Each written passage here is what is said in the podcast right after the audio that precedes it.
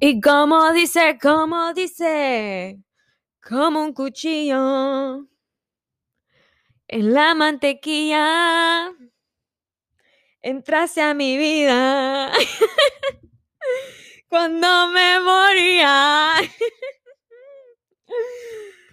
No manches. Bienvenidos una vez más a el episodio en español. Ya saben, este es mi, mi mero mole.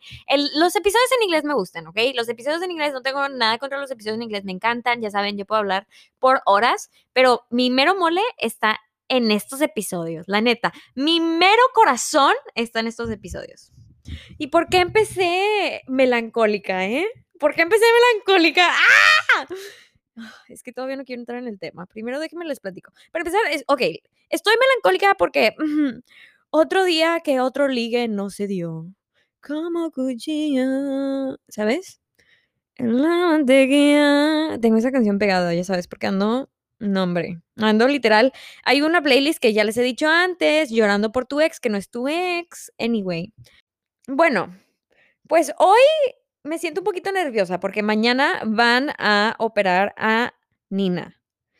Y como ya había contado en mi podcast en inglés, me siento como que la estoy viendo y me siento culpable, siento que se viene el peor día de su vida.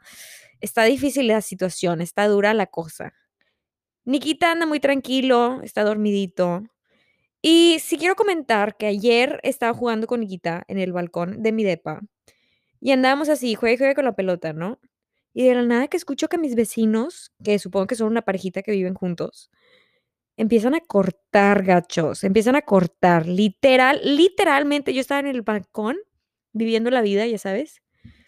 Y luego de la nada empiezo a escuchar a la chava en inglés diciendo de que, entonces, ¿quieres cortar? ¿Quieres cortar? Y el chavo como que le contestaba y como que trataba de platicar del tema pero luego la chava le dice que, ¿sí o no? Y el chavo le dice, sí, sí, sí, quiero cortar, quiero cortar. Y literal cortaron. Qué fuerte, ¿no? O sea, qué fuerte que ayer fui testigo de, de una parejita que cortó en mis narices. Wow. Y luego la chava le dijo de que, todavía tengo mi otro depa. Y bueno, ese es el chisme, por si querían el chisme. Aparte de eso, no tengo así otros, otras, otros chismes. O sea, la verdad que ya saben que en la vida de pandemia todo está muy tranquilillo. O sea, un día estás haciendo lo mismo y luego el siguiente día haces lo mismo. Pero no sé si les he contado, no, definitivamente no les he contado. Mi hermana se embarazó, ¿ok? Mi hermana se embarazó, está casada, ya voy a tener mi primer sobrinito o sobrinita y nos van a decir el género esta semana. Sé que hay parejitas que prefieren no saber el género hasta que nazca el hijo, pero mi hermana sí está decidiendo saber el género y obviamente yo creo que pues no tiene nada de malo. Entonces, pues estoy emocionada para saber que si tengo una sobrinito, sobrinito o sobrinita, niño o niña, y pues ya si en un futuro el sobrinito decide ser otro género, pues le llamaré por ese género, pero qué emoción. Yo tengo un presentimiento de que es niño, pero toda mi familia piensa que es niña. Y no sé por qué tengo ese presentimiento, la verdad que no soy la como que la que tiene ese don de gente embarazada. Si acaso yo la verdad que me alejo de todo eso, o sea, yo veo a alguien embarazada, veo a alguien con bebé y yo como que huyo porque se me hace todo tan frágil.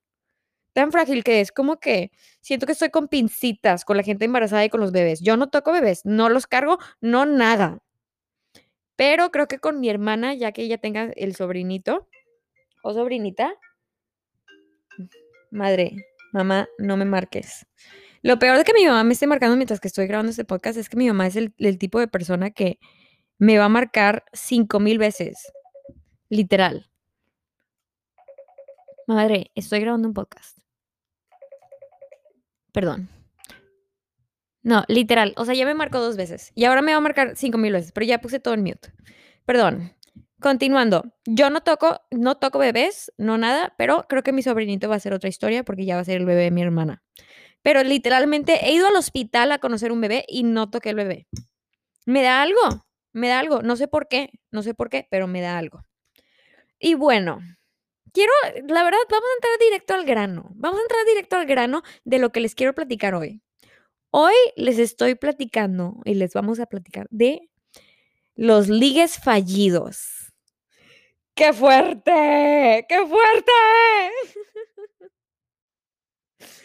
¡Qué fuerte! ¡Qué fuerte! Porque yo, la neta, soy la reina de los ligues fallidos.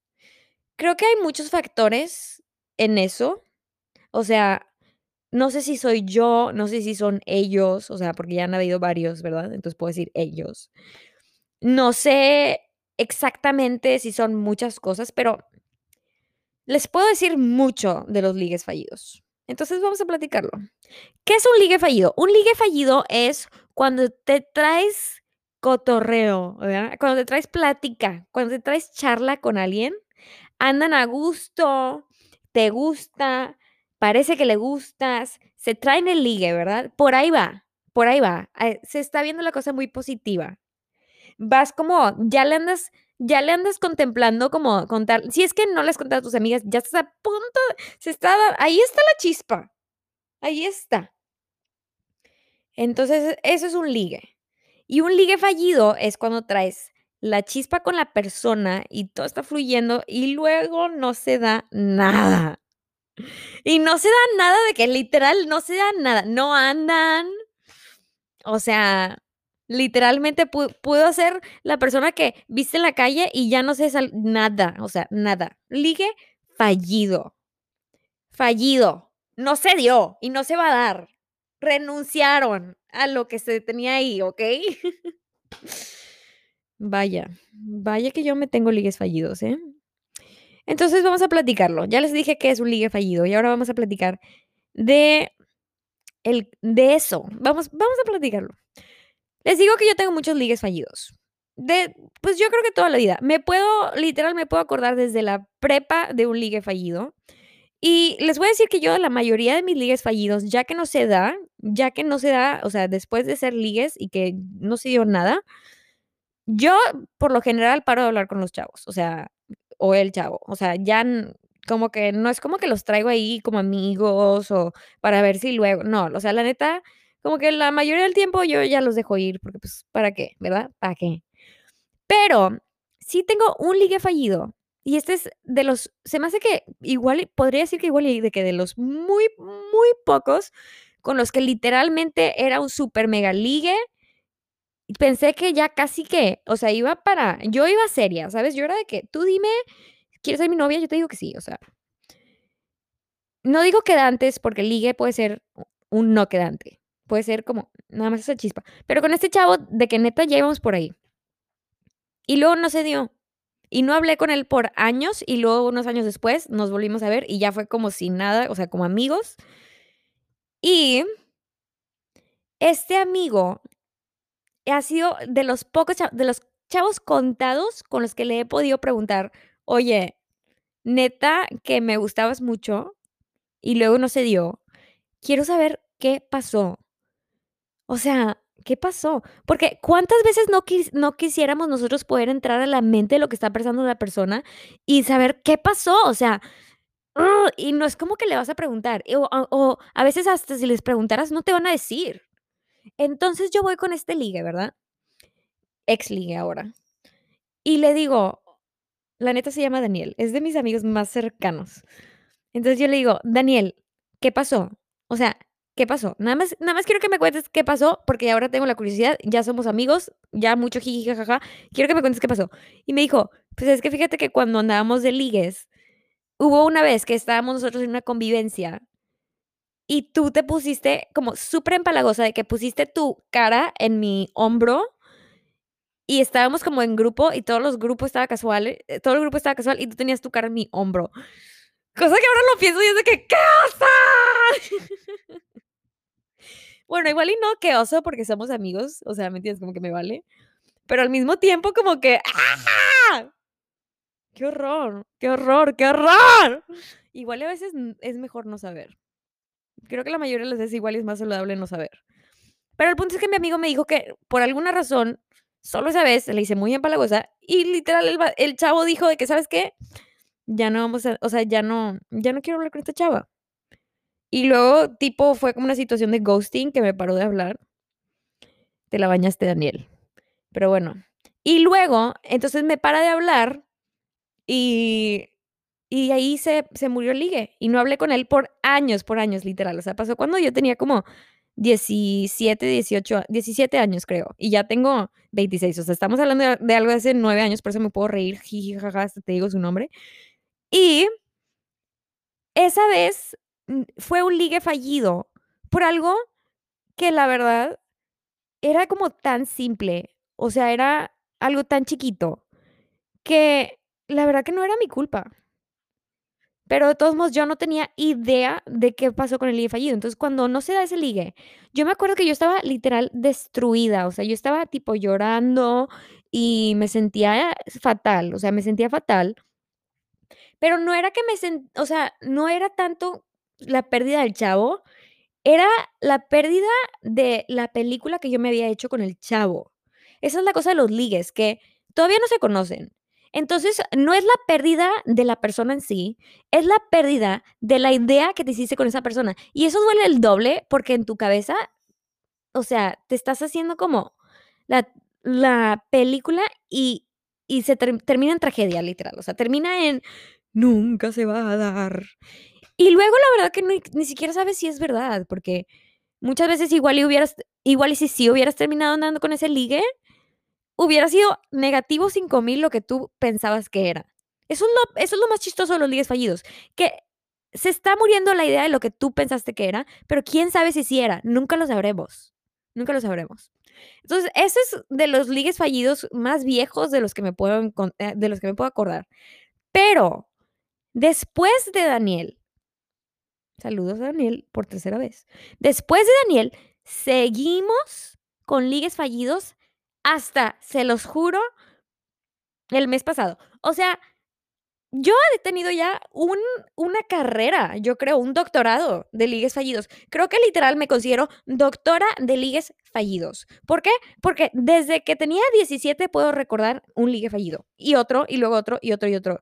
Y lo peor es que entonces te podrías poner a pensar, a a decir de que: "Oye, Regina, es que, mm, eres tú". Pero la cosa de los ligues fallidos es que no soy necesariamente yo.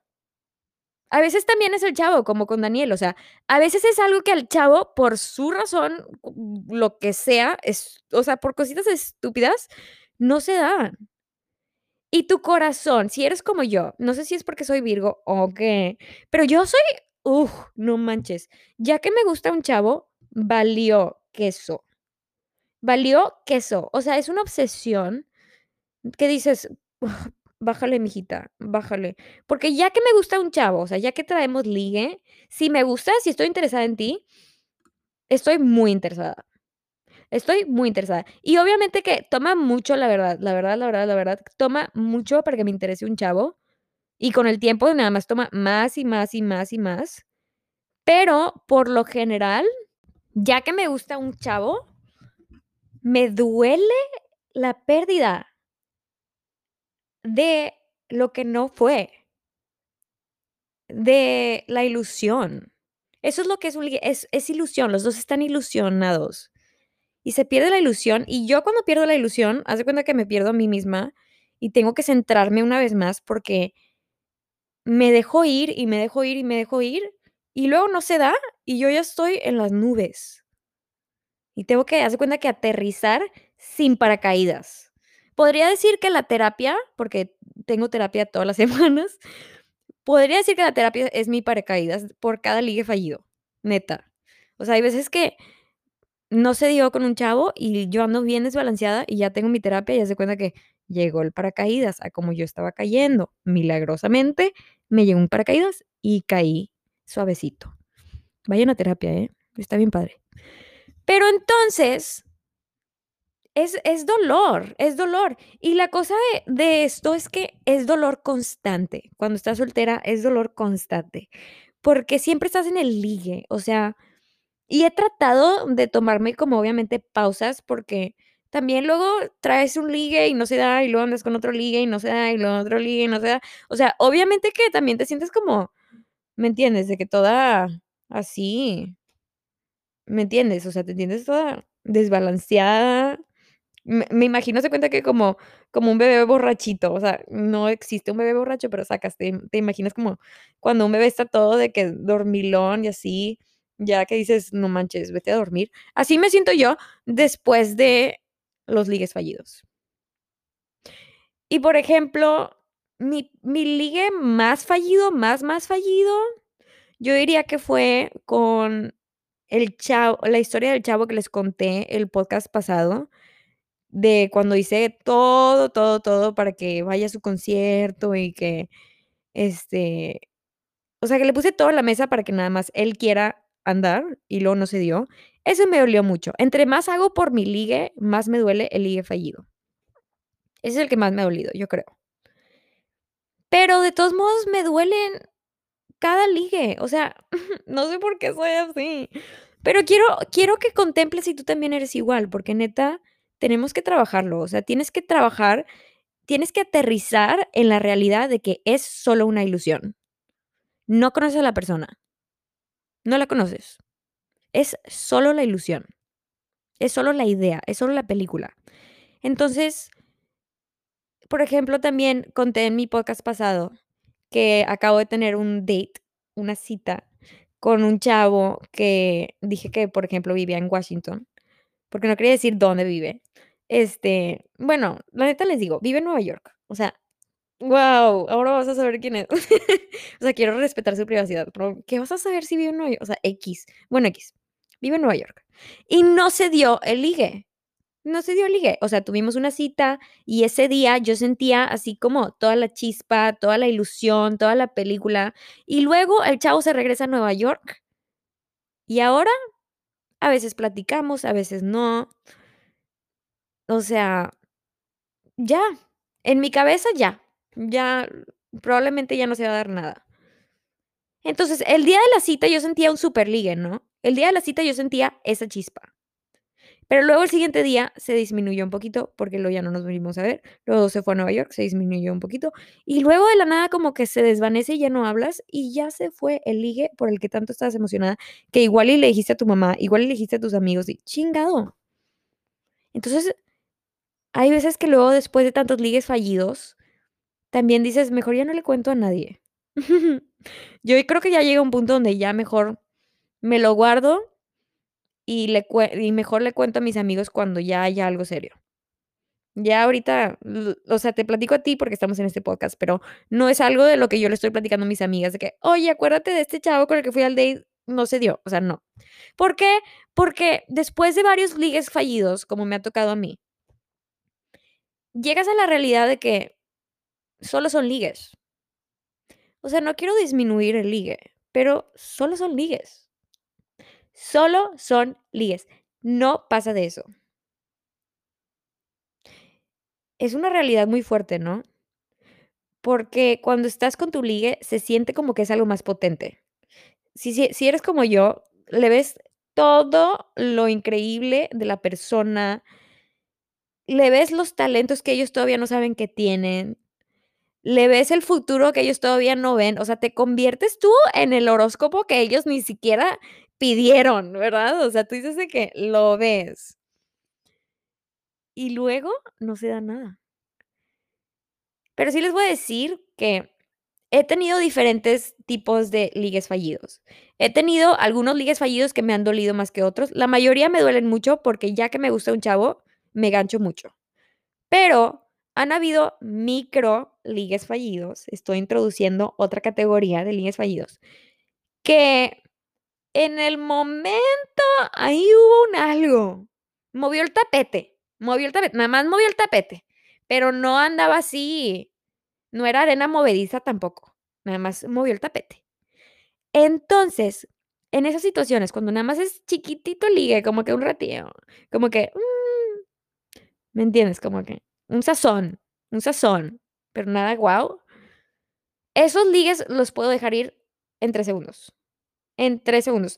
Por ejemplo, estoy pensando de una vez que tuve un ligue con un chavo que me invitó a salir a un barecito pre-COVID.